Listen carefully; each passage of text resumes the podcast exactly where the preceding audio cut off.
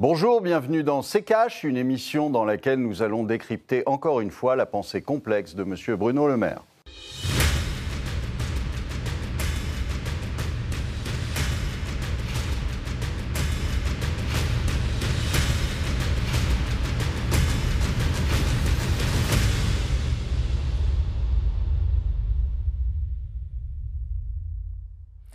Bienvenue dans CECAS pour notre émission dédiée à l'actualité économique de la semaine. Une actualité que nous allons analyser, décrypter avec vous, bien sûr, Olivier, mais aussi notre invité, euh, Charles-Henri Gallois. Vous êtes président de Génération euh, Frexit. Merci d'être notre invité aujourd'hui.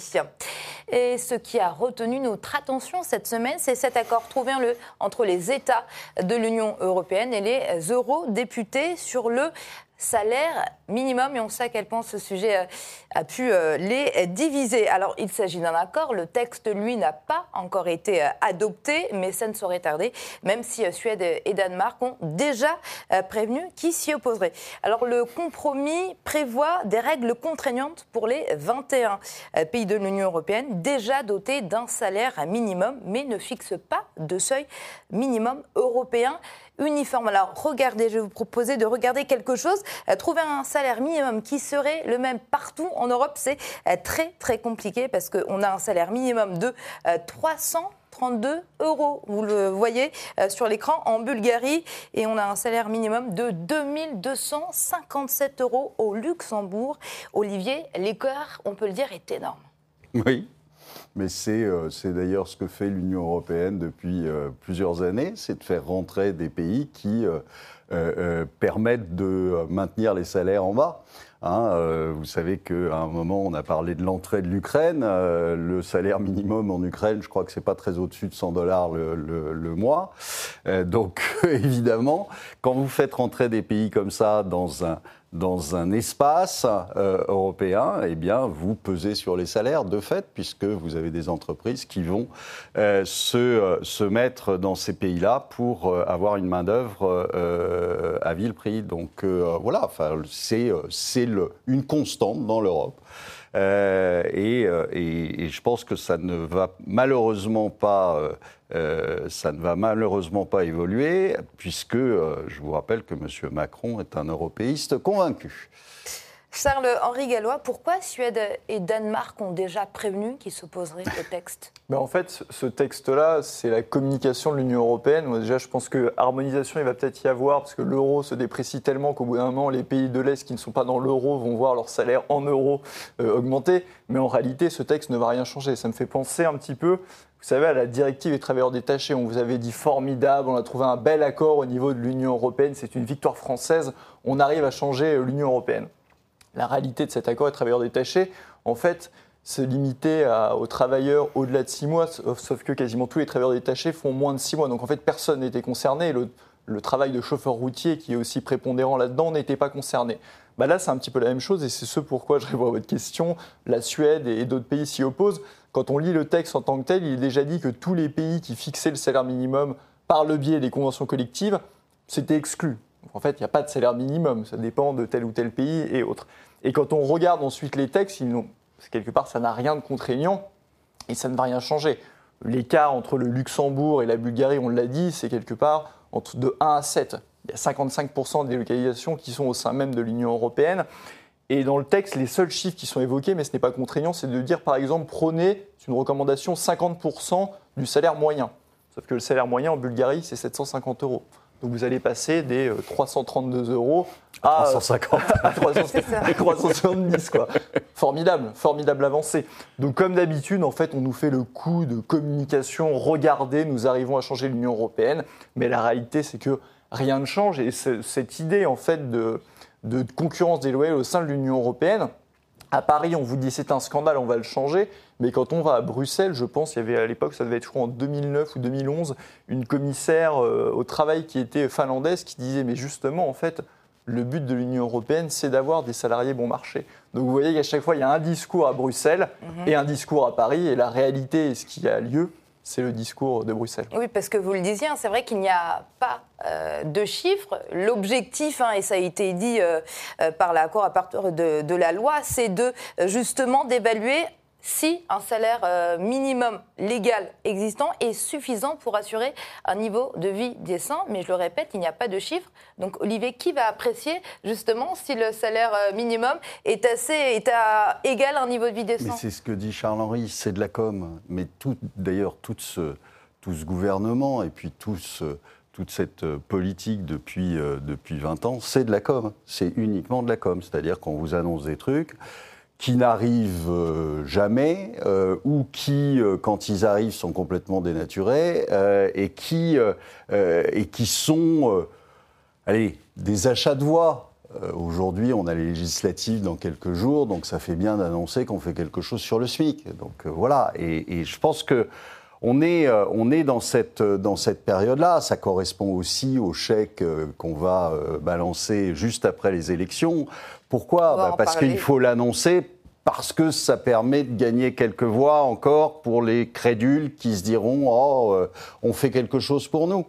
Euh, en réalité, ils font rien. Je veux dire, c'est eux qui, c'est les pompiers incendiaires. Hein. C'est eux qui, qui, mettent le feu, c'est eux qui provoquent ce, ce, à quoi on est en train d'assister, c'est-à-dire une, une, inflation euh, délirante. Euh, alors, il n'y a pas que Macron hein, qui l'a provoqué, ceux d'avant aussi. Mais enfin, je rappelle déjà qu'on a déjà 10 ans de Macron. Hein, puisque je vous rappelle qu'il était ministre de l'économie et avant secrétaire de l'Élysée. Donc euh, on a 10 ans de Macron, de fait. Euh, ça fait beaucoup. Et là, on se prépare à en avoir 15. Je ne sais pas si vous imaginez, mais enfin, euh, des, on parlait il y, a, il, y a, il y, a, 30 ans, 40 ans, on parlait de la génération Mitterrand. Là, on aura une génération Macron. C'est épouvantable. En tout cas, le texte hein, dont on parle, hein, qui n'est pas encore une loi, car au niveau de, l'accord, hein, n'oblige pas à introduire un salaire minimum dans les six pays qui n'en disposent pas. On va les citer Autriche, Chypre, Danemark, Finlande, Italie et Suède. Euh, Charles-Henri Gallois, est-ce que malgré hein, les écarts euh, énormes, on les a vus, est-ce que vous êtes favorable à un salaire euh, minimum partout en Europe? Alors, déjà, il y a aussi, vous avez évoqué ça, il y a aussi l'Allemagne qui n'a pas un vrai SMIC, qui exempte les jeunes, qui exempte aussi les, professions type agriculture. On voit que la France se fait matraquer, par exemple, par, l'Allemagne. C'est une vraie problématique de concurrence déloyale au sein de l'Union européenne. Après, moi, je n'y suis pas favorable, ou du moins, en plus, je ne suis pas favorable à un salaire, disons, minimum qui serait uniforme au sein de l'Union européenne. Pourquoi? On l'a dit, un rapport de 1 à 7 entre, la France, entre le Luxembourg et la Bulgarie.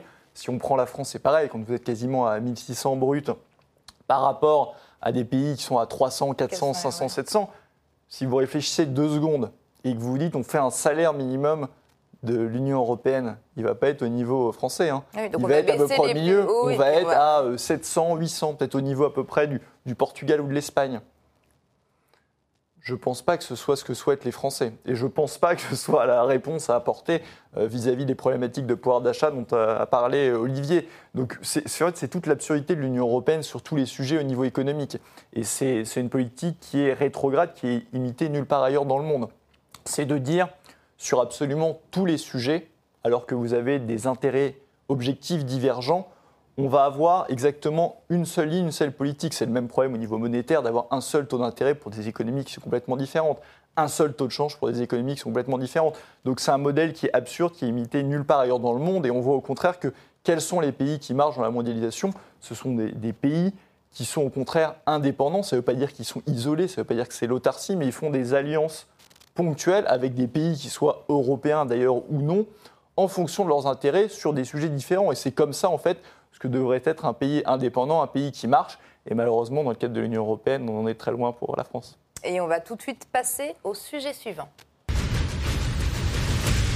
Et toujours euh, avec nous Olivier, bien sûr, mais également notre invité Charles-Henri Gallois, président de Génération euh, Frexit. Et puis on continue cette émission et puis on va continuer de parler euh, Europe avec le Parlement européen qui est en train d'examiner le paquet climat. C'est un ensemble de loin, 17 précisément, visant à atteindre la neutralité carbone d'ici 2050. Olivier, je vous vois sourire. Hein. Arrêtez.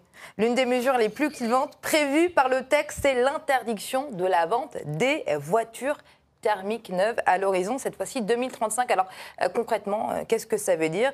Si la loi est votée, on le fera dans quelques jours, hein, l'industrie automobile ne pourra plus vendre de voitures neuves équipées de moteurs diesel essence ou hybride, les voitures euh, d'occasion ne seraient pas encore concernées. Olivier, qu'est-ce que vous en pensez de cette mesure qui figure hein, dans le paquet climat?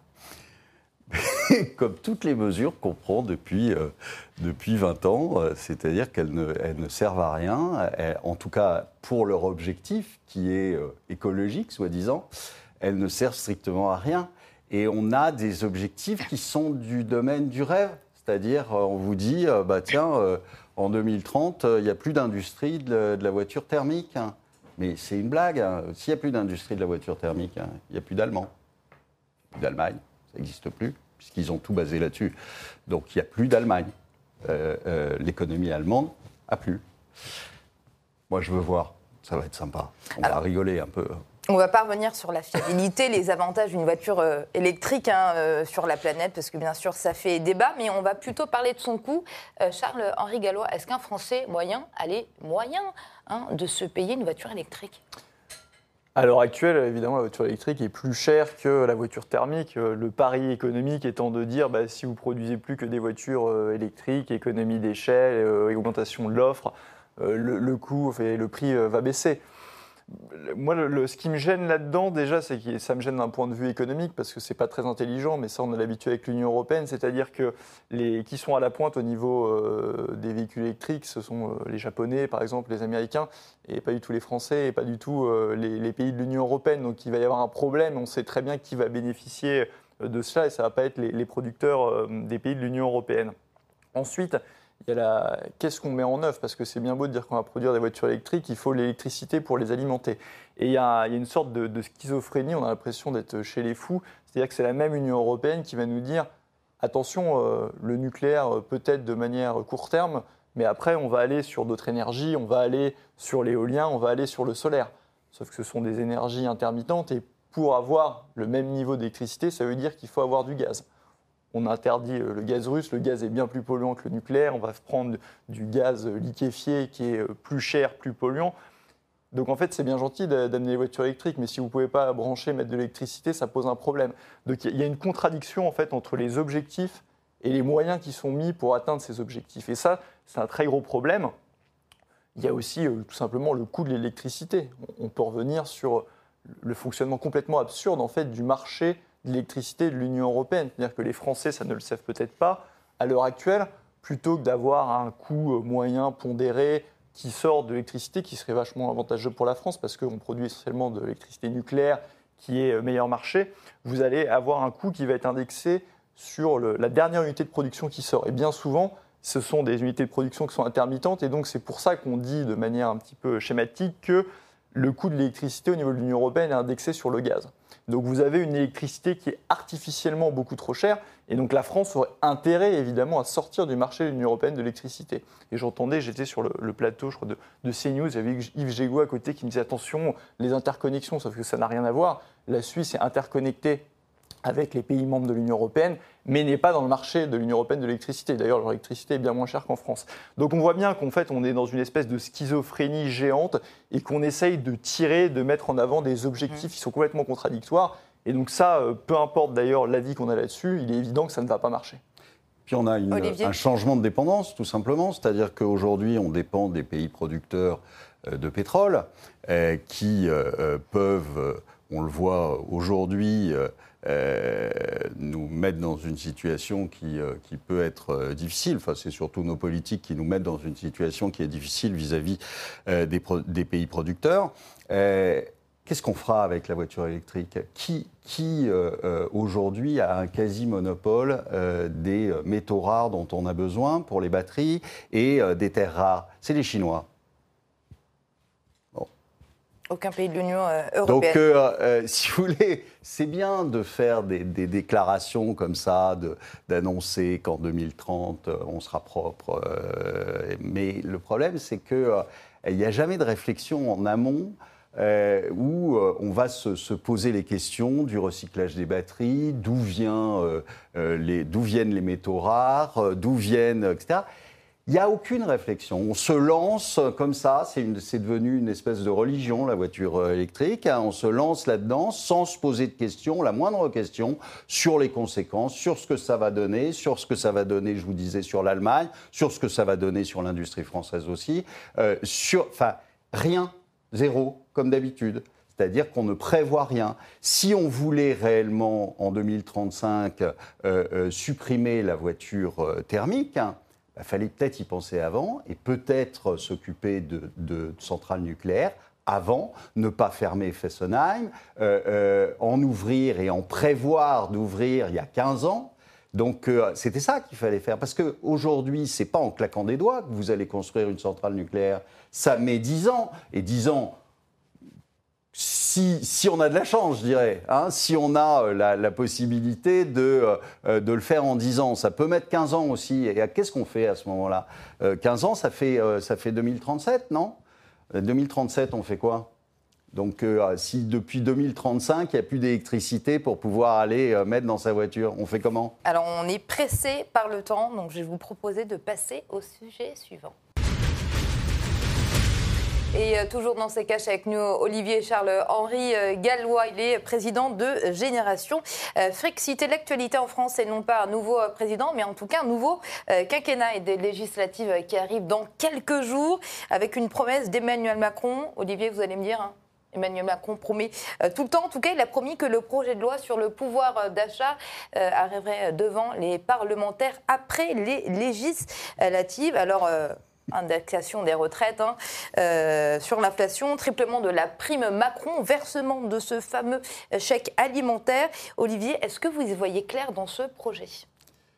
Écoutez, j'aurais tendance à dire bullshit, c'est-à-dire que Euh, vous promettez, vous promettez, et puis vous promettez en fait aucune solution, c'est-à-dire que vous promettez des compensations. Mais les compensations, il faudrait peut-être régler le problème euh, en amont, c'est toujours la même chose. Euh, si on n'avait pas fait ce qu'on a fait depuis, depuis 14 ans maintenant, c'est-à-dire d'arroser à, à, tour de bras de monnaie euh, tous les pays. Hein. les, banques centrales américaines font exactement la même chose, la Banque centrale américaine, la Banque centrale euh, européenne. Euh, la conséquence, c'est-à-dire l'inflation, c'est ça, c'est pas la guerre, il hein, ne faut pas se tromper. D'ailleurs, quand, Biden nous dit l'inflation Poutine, c'est pas l'inflation Poutine qui. on avait une hausse des prix sur les matières premières et sur, sur le reste. On avait des hausses de prix qui étaient importante avant. Alors maintenant, c'est vrai qu'il y a eu un catalyseur qui a été cette guerre, mais ce n'est pas la guerre qui a été le catalyseur, c'est les sanctions qu'on a, qu'on a fait à la Russie et qui nous sont revenues dans la figure comme il était prévu d'ailleurs. Hein. Vous, vous, ne pouvez pas, en étant euh, un ministre français, dire je vais écraser l'économie russe. Ça fait rire tout le monde. Sérieusement. C'est-à-dire que euh, vous avez un pays qui euh, fait euh, en réalité probablement euh, pas loin de deux fois votre PIB, enfin ou au moins une fois et demie, votre PIB qui a toutes les matières premières, vous en avez aucune, et vous voulez jouer les gros bras. je veux dire, c'est juste ridicule. donc on a la monnaie de la pièce qu'on a méritée, enfin qu'on n'a pas mérité nous, mais que nos dirigeants nous ont influé, et maintenant, pour compenser, ils vous disent ben, je vais vous donner 100 balles. Et, un mars Et vous, Charles euh, plus généralement, le programme économique euh, d'Emmanuel Macron, qui promet en tout cas qu'il va euh, changer de méthode son programme économique, son projet de loi sur le pouvoir d'achat, comment l'appréciez-vous? Bah, Je pense qu'il faut se méfier de tout ce que dit Emmanuel Macron. je rappelle quand même qu'en 2017, dans son programme, il disait qu'il allait préserver le pouvoir d'achat des retraités un an plus tard, 2018, il a désindexé lui-même les pensions euh, sur l'inflation. Et donc maintenant, celui qui les a désindexées, qui nous dit qu'il va les réindexer. Alors peut-être qu'il va le faire parce qu'il est obligé euh, pendant un an, mais euh, de toute façon, il ne faut pas se leurrer. Vous avez cette inflation, vous avez la guerre en Ukraine qui permet à l'Union européenne de dire bon là on y va tranquille sur l'application des règles, mais vous allez voir que dès que ça va passer, dès que le conflit en Ukraine va passer, l'Union européenne va demander évidemment de l'austérité. Et là, Emmanuel Macron, il fera sauter l'indexation euh, des pensions sur l'inflation. L'inflation qui va continuer, puisqu'il nous dit qu'ils vont peut-être augmenter les taux, mais certains commencent à dire on va peut-être augmenter les taux, mais attention, il va falloir euh, continuer d'acheter euh, des dettes souveraines, parce que sinon, vous voyez, il y a les écarts de taux qui augmentent entre l'Italie et l'Allemagne. Et qu'est-ce qu'ils craignent en réalité? Ce que n'a pas le, problème que n'a pas les États-Unis, ils craignent évidemment une explosion de l'euro. Si vous avez des taux qui commencent à augmenter dans les pays de la périphérie, c'est simple, ils ne pourront pas rembourser leurs dettes. Et donc il y a deux solutions. soit il y a révolution, crise sociale, soit ils vont continuer à racheter de la tête, quitte à violer leurs règles, ou soit l'Italie est obligée de sortir de l'euro pour monétiser elle-même sa dette, ne pouvant pas faire face à ces échéances. Donc c'est ça en fait la réalité qu'il va y avoir. Il va y avoir un mélange ils vont continuer euh, l'expansion monétaire, donc l'inflation va continuer, et par-dessus ça, vous allez avoir un mélange d'austérité qui va être demandé. Donc le cocktail économique et social va être absolument explosif au niveau de, la zone euro. Alors on a parlé du programme euh, économique hein, euh, de la majorité, on a aussi le programme économique de la NUP hein, qui, euh, qui est tombé. Alors en gros on a réduction du temps de travail, retraite à 60 ans, SMIC à 1500 euros net par mois, revalorisation des salaires des soignants des professeurs en tout cas du public, le remboursement à 100% des soins de santé, l'ouverture de 5000 places supplémentaires de crèche. Olivier, Jean-Luc Mélenchon avance le chiffre pour euh, faire tout ça de 250 milliards d'euros. C'est un chiffrage qui est très très contesté. très contesté. Euh, vous allez, je ne sais pas si les gens se rendent compte, mais on, est déjà en récession. On est en récession aujourd'hui. On est en récession. La récession sur le deuxième trimestre va être probablement encore plus importante qu'au premier. donc là, on sera vraiment, je dirais, officiellement en récession, hein, puisque c'est deux trimestres consécutifs, donc euh, on sera officiellement en récession, euh, même si M. Bruno Le Maire n'y croit pas. Hein, c'est les 30 glorieuses pour lui. Voilà, c'est les 30 glorieuses pour lui, donc il n'y croit pas. Euh, malheureusement, les chiffres sont là, donc je ne suis pas très certain qu'il faille se baser sur les croyances de M. Le Maire. Euh, et, donc, euh, vous allez avoir évidemment, dans ce cas-là, beaucoup moins d'impôts. Alors, euh, peut-être que M. Mélenchon va finalement tout piquer, c'est-à-dire vous aurez 100% d'impôts sur votre revenu. Alors, peut-être que là, à ce moment-là, ça peut, ça peut passer. Mais sinon, bah, c'est à la Mélenchon, quoi. je ne sais pas si les gens se rendent compte. Ce type-là n'a jamais rien fait de sa vie. Il a travaillé en politique on peut appeler ça un travail, euh, il a fait de la politique mm. depuis 52 ans. D'accord? Et il nous explique comment il faut travailler. C'est assez extraordinaire. Et comment il va employer notre argent Mais vous êtes d'accord avec Bruno Le Maire qui estime que son programme économique conduirait tout droit la France à la faillite c'est bien la première fois ah, que je vous être d'accord avec euh, notre ministre de l'économie. Oui, hein. Sauf que Bruno Le Maire va l'emmener aussi à la faillite. Alors ça ira un peu plus vite avec. Euh, alors peut-être que finalement, on peut tous voter Mélenchon parce que dans ce cas-là, eh bien, nous irons beaucoup plus vite euh, euh, dans le mur que, euh, que sinon. Donc, pourquoi pas finalement hein. On peut se dire qu'on souffrira moins longtemps, mais, mais nous irons dans le mur. Avec Bruno Le Maire aussi, je vous rassure, en fait, ils ont, ils ont finalement le même programme. Ils ont finalement le même programme. Ils font exactement la même chose. Alors, ils ne le disent pas de la même manière, mais ils font quasiment la même chose. Il nous reste euh, quelques minutes pour passer aux questions des téléspectateurs. À tout de suite. Et de retour euh, dans ces caches avec euh, cette question qui nous vient de Rouen, de Bernard, qui aimerait savoir quelles seraient les conséquences hein, sur un Français comme moi si la France basculait dans la récession. Charles-Henri Gallois, qu'est-ce que vous répondez à Bernard? Difficile de répondre à Bernard. En tout cas, la, difficulté sera évidemment là. Parce que quand on a une récession, déjà d'habitude, c'est compliqué. Peut-être que Bernard, comme beaucoup de Français, est salarié. Euh, là, on a une double problématique. C'est-à-dire que vous allez avoir l'inflation qui va continuer. Et en plus, vous coltinez une récession. Ce qui veut dire, et, et on le voit, que votre salaire ne va pas augmenter au rythme de l'inflation. Et donc, on sait très bien ce qui se passe.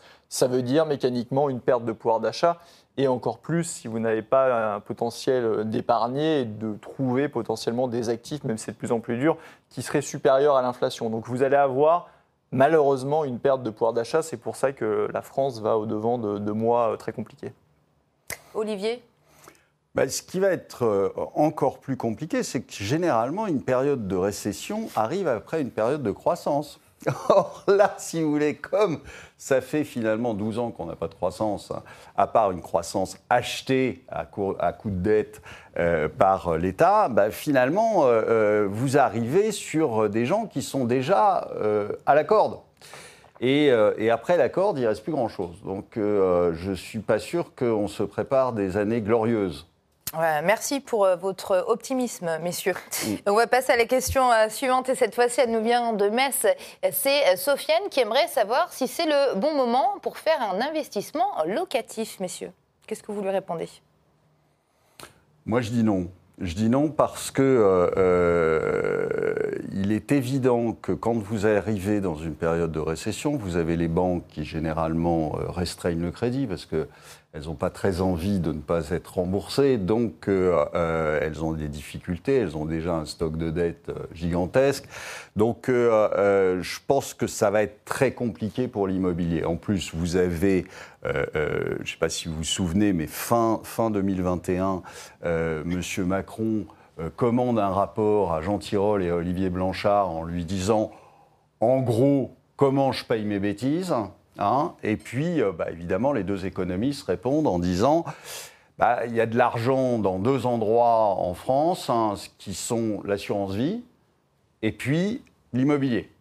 Donc, euh, cher président, taxer l'immobilier et taxer l'assurance vie. Donc, euh, vous allez avoir très certainement des impôts qui vont tomber là-dessus, qui vont rendre votre rendement locatif de plus en plus bas. En plus, vous avez tous les problèmes de la location, c'est-à-dire euh, la personne qui ne paye pas, vous ne pouvez pas le virer, euh, euh, donc qui vous détruit votre appartement, vous n'avez aucun recours, etc. Enfin donc c'est de pire en pire. Et aujourd'hui, en plus, la cerise sur le gâteau, c'est que vous n'avez plus de droit de propriété en France. On l'a vu avec les Russes, on le verra demain avec les Chinois, et on le verra après-demain avec le français qui contestera les dires ou euh, les actions de M. Macron. Charles-Henri Gallois, est-ce que c'est le bon moment d'investir, en tout cas dans l'immobilier? Bah, ce qui est compliqué, on, le voit, en plus on a une remontée euh, des taux et donc mécaniquement, normalement, une baisse euh, de, la, valeur des biens. Et l'immobilier a tellement augmenté déjà en France ces dernières années qu'on a du mal à voir, en tout cas si c'est dans une optique de louer et de revendre par la suite, on a du mal à voir une hausse euh, à long terme des, prix de l'immobilier en France. Donc c'est, mais c'est toute la problématique à l'heure actuelle. On pourrait nous parler d'immobilier, mais si on parle du marché action, je ne suis pas persuadé non plus euh, qu'il augmente énormément. Et donc c'est très difficile, euh, si on regarde l'état des, des, placements, des différents placements, de trouver un placement qui va vraiment performer et qui va surtout performer plus que l'inflation. Donc c'est très difficile de le conseiller. En tout cas, je ne m'attarderai pas à lui dire d'aller sur le, marché immobilier. Charles-Henri Gallo, vous êtes président de Génération Frexit. Merci à vous. Merci. Et puis merci euh, à vous également. Olivier, je vous laisse le mot de la fin pour cette émission. Je ne vais pas la refaire, mais 30 glorieuses, 30 piteuses. Hein, donc, euh, euh, et là, on est plutôt dans le début des 30 piteuses.